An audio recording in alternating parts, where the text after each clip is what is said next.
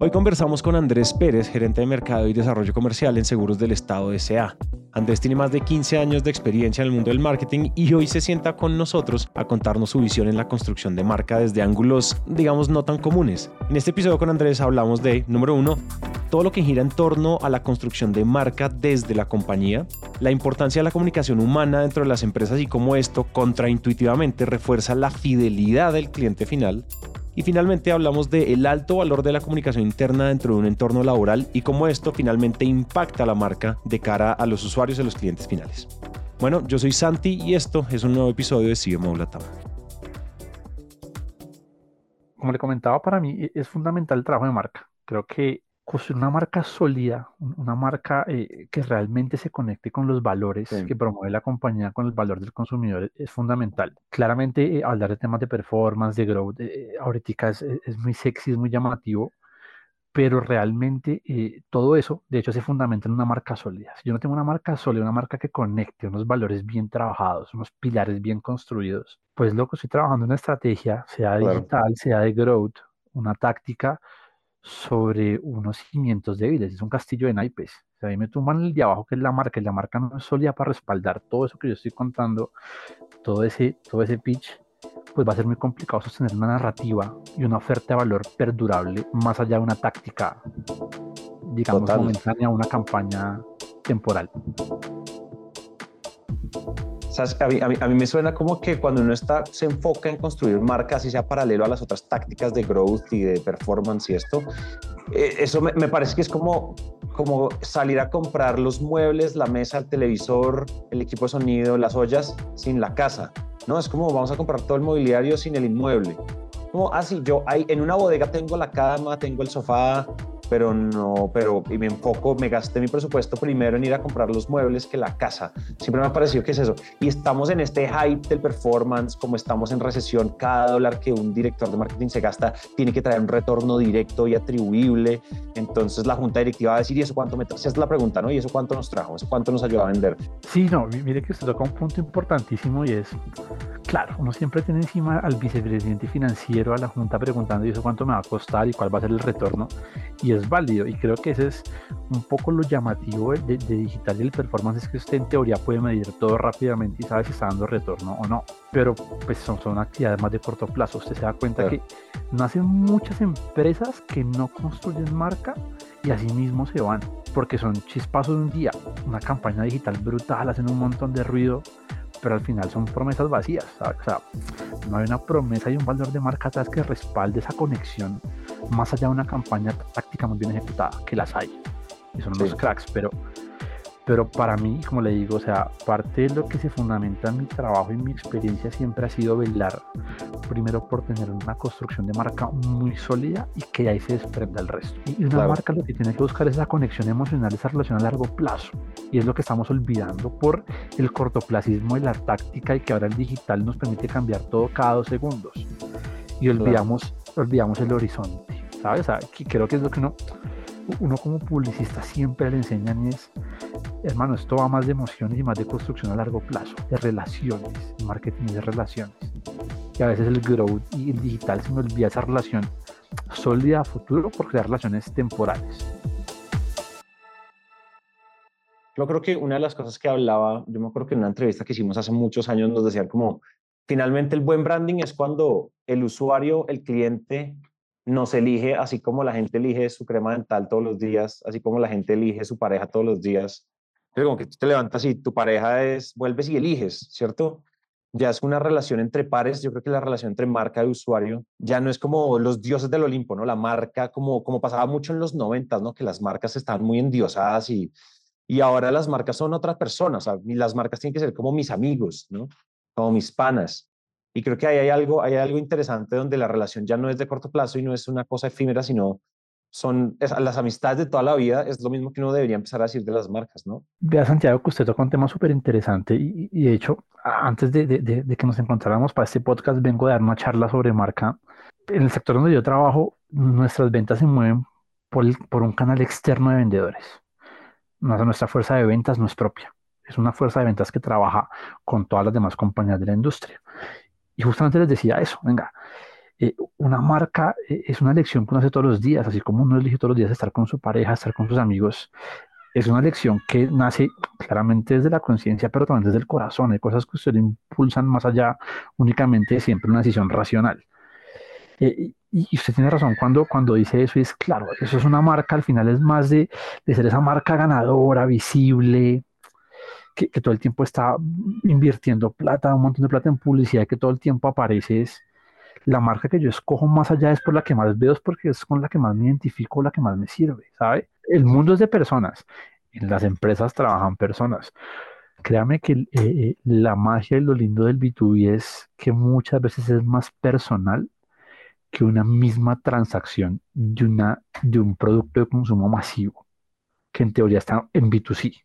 El B2B es mucho más personal y es, ese trabajo es muy bonito, ¿sabe? Porque entender ese, esa motivación de, de esa otra, comillas, empresa, de ese otro, de ese otro eh, eslabón de esa cadena, e, es una maravilla. Y, y, sobre todo cómo lo conecta usted con su propósito, con su valor de marca, para que no sea simplemente un generador de transacción más, sino como le decía ahorita, ese embajador esa persona que, que, coja su filosofía de marca se la apropie y vaya y la, la, la, la, la divulgue.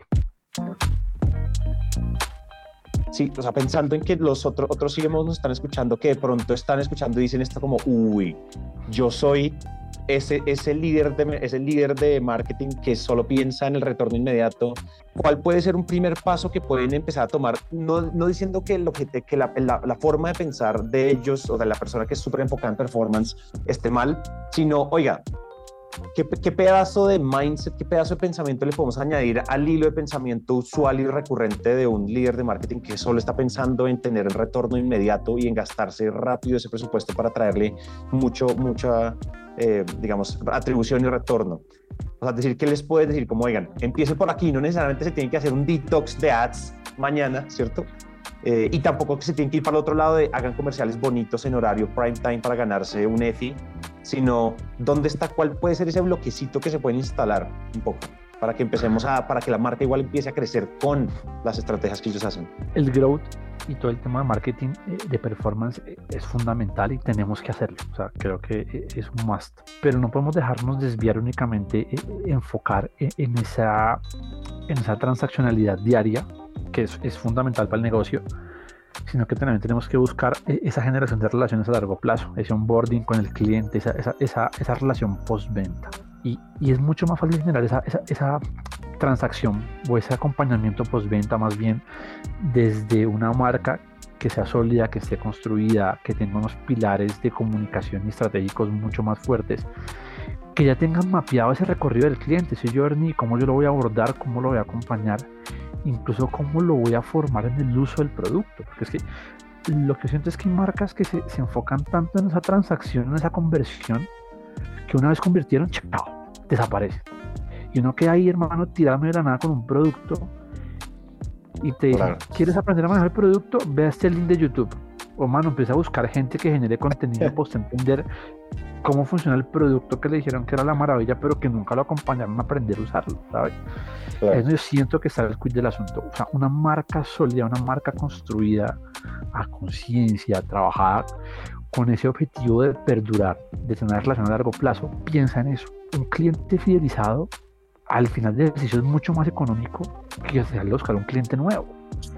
Y uno se le dice, todo el mundo es como, hermano, e, eso, pero cuando uno se mete en este rollo, y se lo digo yo que también he trabajado en áreas de producto, mirando temas de rentabilidad, de cómo hacer el producto mejor, de cómo hacer que, que performe mejor todas esas, todos esos drivers del producto que vamos a hacer únicamente de la conversión, pues uno empieza a ver que un cliente bueno, un cliente que usted fideliza, cuando usted trabaja una buena segmentación de clientes y entiende que hay clientes de alto valor para su producto, pero hay clientes de alto valor para la compañía, porque se consumen más productos, tienen más líneas, son más rentables porque consumen más, compran más de diferentes líneas de producto y son clientes hace más de 8 o 10 años. Usted entiende que ese cliente corporativamente es mucho más rentable y genera más valor porque usted al final con ese mantenimiento, créanme que gasta mucho menos plata que teniendo un equipo de performance ahí boleando ads como loco y mirando dashboards, trayendo clientes nuevos claro, el cliente nuevo es importante porque hay que seguir creciendo, el negocio es escalable.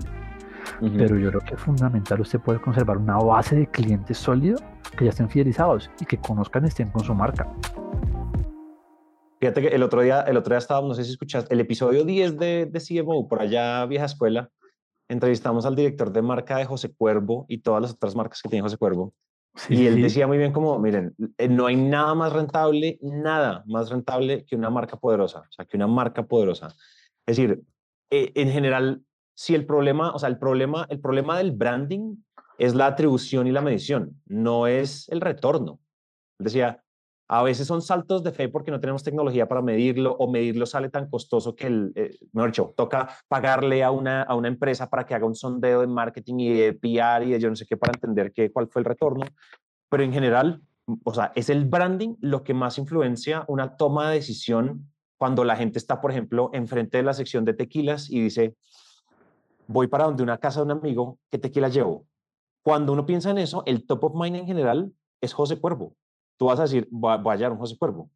Uno dice, uno va a la fija. Eso me sirve para hacer cócteles, eso me sirve para tomar así derecho, eso me sirve para... Está posicionado. O sea, ¿cuánto, ¿cuánto daría cualquier marca para poder decir, ah, no, no, no. O sea, yo estoy en el top of mind o en el top 3 del top of mind. ¿Cuánto no daríamos por, por hacer eso, cierto? Todos los oyentes estamos de acuerdo, estamos de acuerdo eh, en eso, pero no trabajamos para llegar allá, que esa es como la gran contradicción de, de la obsesión por el performance actual lo que pasa, Santiago, e-, ese capuchino no lo he escuchado, pero créame que acabamos acá y me lo pongo mientras trabajo en unas presentaciones. Pero, pero mire qué es eso, nos dejamos seducir por, por la inmediatez global. O sea, este mundo se volvió de inmediatez, no solo el marketing, todo el mundo es inmediatez.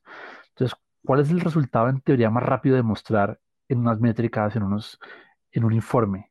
Conversión digital, porque tenemos ahí eh, los resultados de marca son a largo plazo, es un, es un recorrido de largo aliento.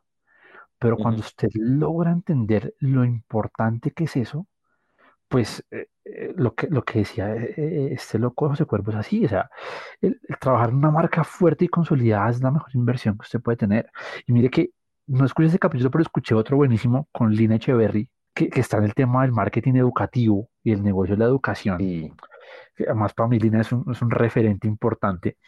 ese capítulo ya tiene un tiempito también y ya hablaba un poco lo que es la dinámica de, la consecución de clientes en el sistema educativo, cómo traigo yo clientes a los posgrados, a, esas carreras complementarias y el mundo de la educación y cómo compito con las nuevas plataformas que me tengan educación rápida, cursos rápidos.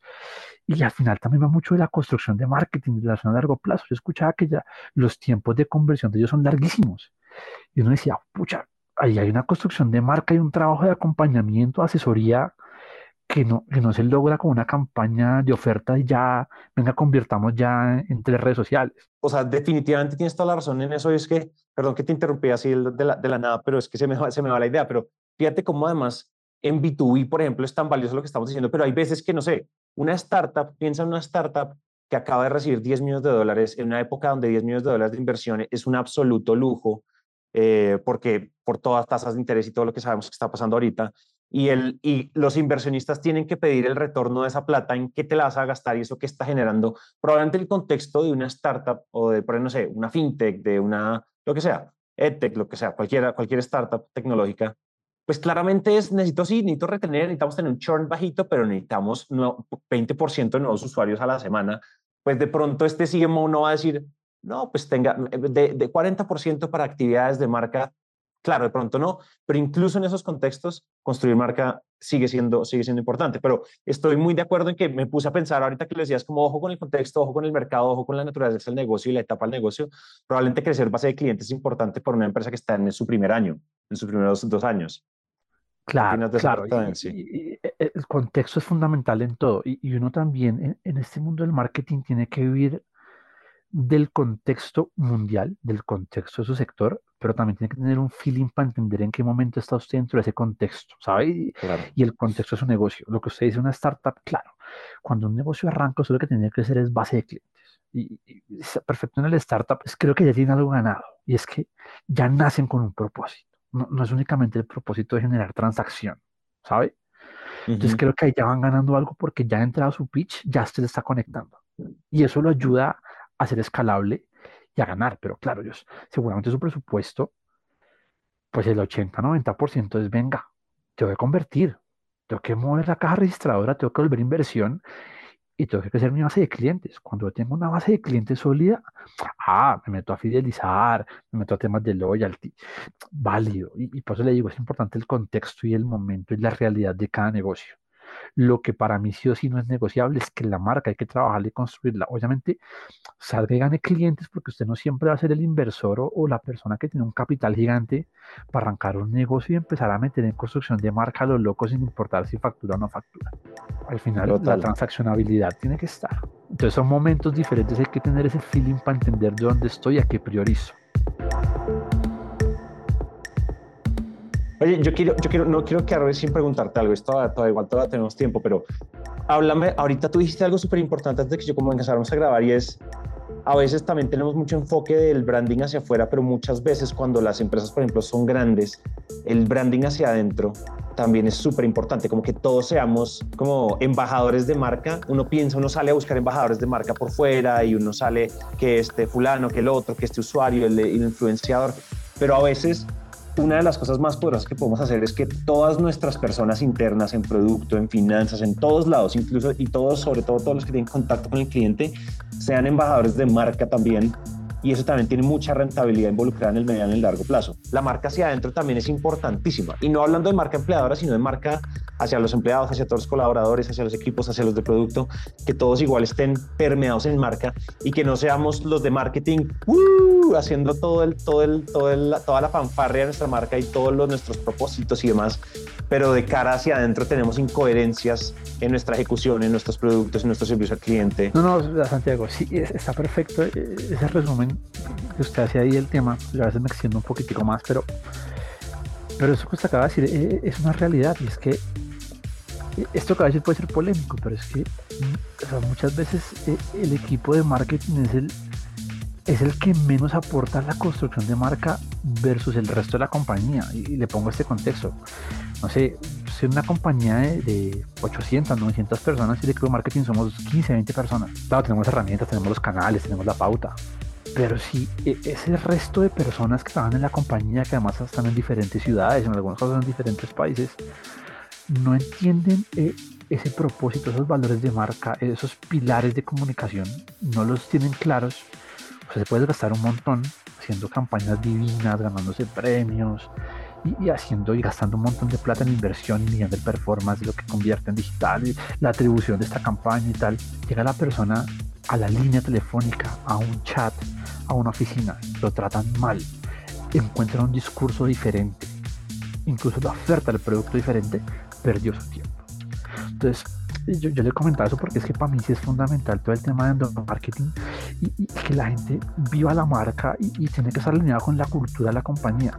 Miren, donde yo trabajo actualmente, yo trabajo muy en llave con la gerente de cultura, el área de cultura yo hago unos talleres de marca, estamos haciendo talleres de marca a nivel nacional, voy y les cuento y los pongo. Y no sé decirle la marca es eso, esos son los colores, los mensajes. No, es venga, usted cómo percibe la marca, usted cómo la personifica, cómo siente el arquetipo que tenemos, está identificado con la marca, cómo la ve en cinco años, estamos alineados. Y es muy bacano ver cómo el trabajo que venimos haciendo con la, con, con la gerencia de cultura. Al final, una marca fuerte no se puede limitar a lo que yo haga en publicidad, con un super eslogan, con una super campaña, con super influencer, sino que realmente esas, las marcas se construyen desde de la esencia y los valores que representan la gente que trabaja en la compañía. Entonces, en la medida en que la gente tenga metida esa cultura y esos valores, la marca realmente va a ser sólida y sostenible. Esa es mi visión y así lo trabajo. Fíjate que hace poco estuvimos en unos procesos de selección con gente nueva para el equipo y les pedíamos la estrategia, llegaban con unos assessments brutales. ¿Y sabe que me dije? Que la mayoría no consideraba la comunicación interna como un pilar fundamental en las estrategias de marca.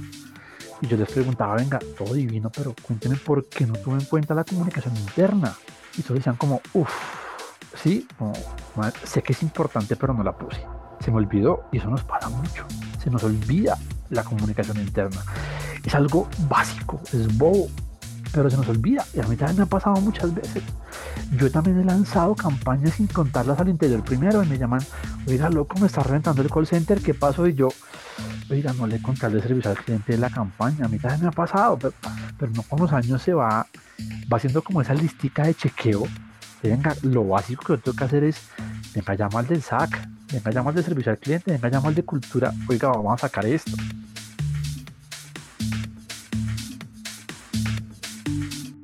Que mira que usualmente en varios de los episodios hemos hablado, y si, los has escuchado seguramente sabes de lo que hablo, y es, claro, las, la gran pelea entre ventas y marketing, tenemos que empezar a volverlos uno, romper el silo, eso lo hemos dicho varias veces en pero nunca, por ejemplo, nunca hemos dicho, esto me parece súper interesante, es romper el silo entre el área de cultura, el área de people y el área de, como sea que la llamen en cada empresa, con el área de marketing.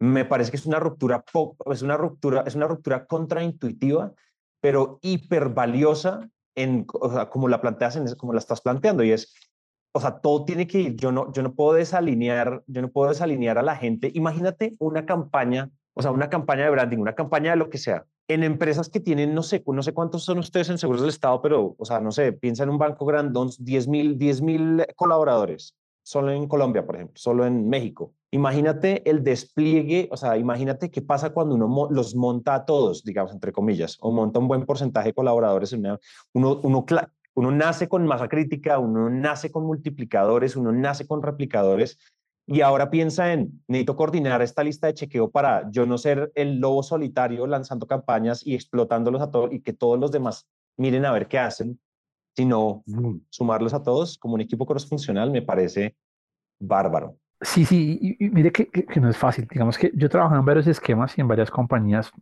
Trabajo en un banco que tiene ese volumen que usted dice y oficinas en un montón de ciudades y, y es complejo bajar ese mensaje. También Digamos que yo ahora tengo la, la, la posibilidad de liderar un equipo donde también trabajamos la comunicación interna, también lidero la comunicación interna. Eh, y entonces mi sinergia con esas áreas internas es muy grande, desde obviamente el tráfico, lo que pasa es que no, usualmente el interno es más como la agencia que apoya al resto, pero no puede verlo solo así.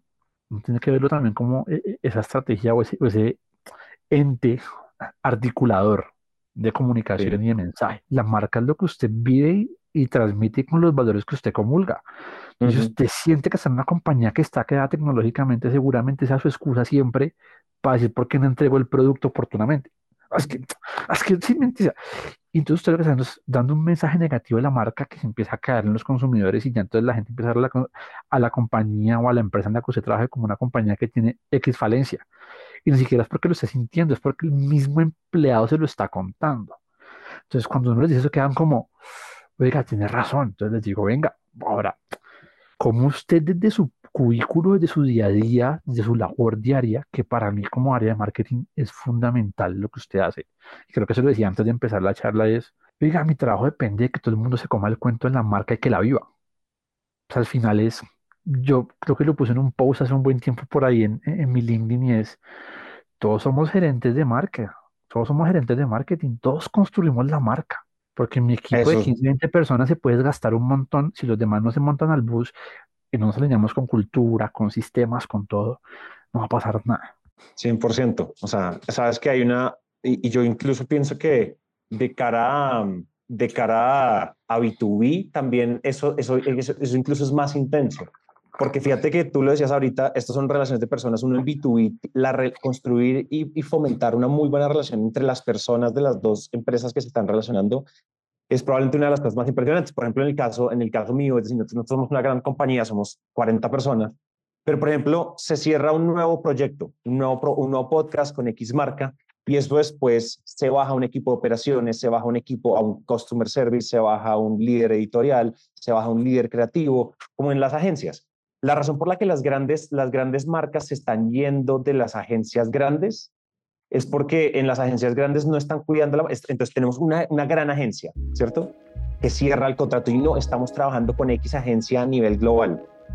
Pero cuando empiezan a trabajar, le ponen al junior, le ponen al fulano que acaba de entrar, le ponen al otro y pierde esa unicidad de marca cuando se empieza a trabajar. Es en, el es en la trinchera donde el branding B2B se construye con los clientes que ya tenemos. No, totalmente. Yo por eso le decía hace un rato que ese es el trabajo sucio, ¿sabes? Porque ese es el día a día, el venga, vamos juntos, vamos a la calle, vamos a hacer las cosas. Pero, venga, se acaba de tomar un tema que también es bien así acá en el marketing, es el tema de las agencias. ¿sí? Yo creo que eso nos va, nos va, si me vuelven a invitar en unos años, nos da seguramente para otro podcast incluso más largo que este. Pero al final, como decíamos, eh, la estrategia y la táctica y lo que hablábamos del performance y del growth, para mí las agencias también son un tema de contexto y de momento. O sea, al final usted puede estar con la agencia más grande, la de más premios, la, la de más renombre, que se le ponen al junior y no hay de por medio corazón, o sea, si la agencia, el equipo de la agencia no se monta con su propósito y no le mete corazón a la vaina, no va a pasar nada. Siento cuando la gente le mete corazón a la marca sea grande o sea pequeña. Eso, eso, y, y trabajo con agencias pequeñas que son puro corazón y se matan con, por usted como cliente, más allá de que la facturación sea buena o sea mala. Pero no los vi ahí en la trinchera, como dice usted. He tenido agencias grandes a los que les he dicho, oiga, loco, para este lanzamiento, para este proyecto, no tengo mucho presupuesto.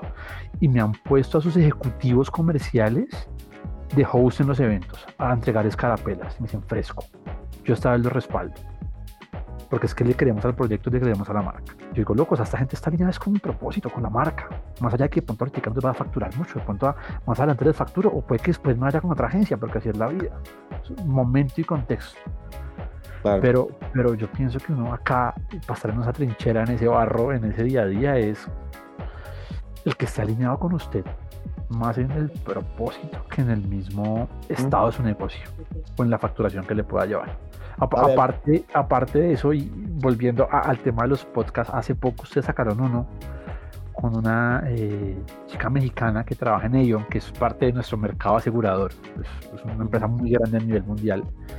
Y, hablaba de, un poco de eso y vuelvo al tema de cuando uno se interesa por sus clientes y, y por llevar el propósito y, y de alguna manera esos valores de marca más allá únicamente de la facturación. Acá en el tema del B2B nos movemos mucho, nos movemos mucho por eventos de relacionamiento. Ella decía, venga, yo lo que hago en mis, incluso en mis eventos es, yo siento a competencia en la misma mesa y les abro un espacio de diálogo, un evento donde los capacito a ambos y lo siento competidora con competidor B, conozcanse y hablen y hagan networking y nutranse entre ustedes, porque es que puede que el problema que usted tiene hoy, este lo tuvo hace 10 años y lo solucionó, ya tiene la fórmula. Y, uno tiene que dejar de ver un poco, porque ese también es el trabajo y tuviese entender cómo yo puedo construir con mi competencia y puedo ser útil para mi competencia y construyamos un, a ver, un sector mucho más sólido, una oferta mucho más ganadora para el consumidor. O sea, en la medida en que mi competencia sea buena, me obliga a ser a mí mejor, creo que eso sale beneficiado al consumidor y eso se da mucho en el B2B, ese, ese, colegaje que a veces uno, no, mano, ya estás desde otra aseguradora, yo me hago por acá porque es que si me escucha, venga, hay espacios donde vale la pena sentarse a crear como industria. Oye, déjame, o sea, gracias por esta, por esta entrevistota, estuvo muy estimulante, la verdad, y estuvo, eh, después de 100 episodios, a veces sorprenderse con cosas es un poco más difícil y estuvo espectacular, espectacular, la verdad, Andrés, solladísima, la verdad, solladísima. No, pues Santiago, la, la, verdad, me encanta, como yo le decía la vez pasada, a mí me gusta venir y charlar y, votar un poco de ideas y compartir conocimiento porque eso nos nutre a todos y que, que, que, me hayan invitado a este espacio para mí, la verdad, eh, me, me, tiene feliz porque los he escuchado, los sigo y, y pues dije, Galo, que alguna vez quisiera yo ser el que esté ahí conversando con, Santiago y, y, votando algunas ideas que, que, pues, que, son las que me mueven a mí en este mundo del marketing. Si alguien, si alguien quiere conectar contigo, Andrés Felipe Pérez en LinkedIn, ok. Sí, me, me, encuentran como eh, Anfepe. Sí, la red que yo más muevo como con contenido de marketing y todo realmente es mi LinkedIn, ahí me encuentran, Andrés Felipe Pérez Cardoso o Anfepe, ahí estoy. Entonces, pues eh, bienvenidos a que conectemos y, sigamos construyendo eh, contenido y valor para, para este mundo del marketing que es tan hermoso. Genial, genial, genial Andrés.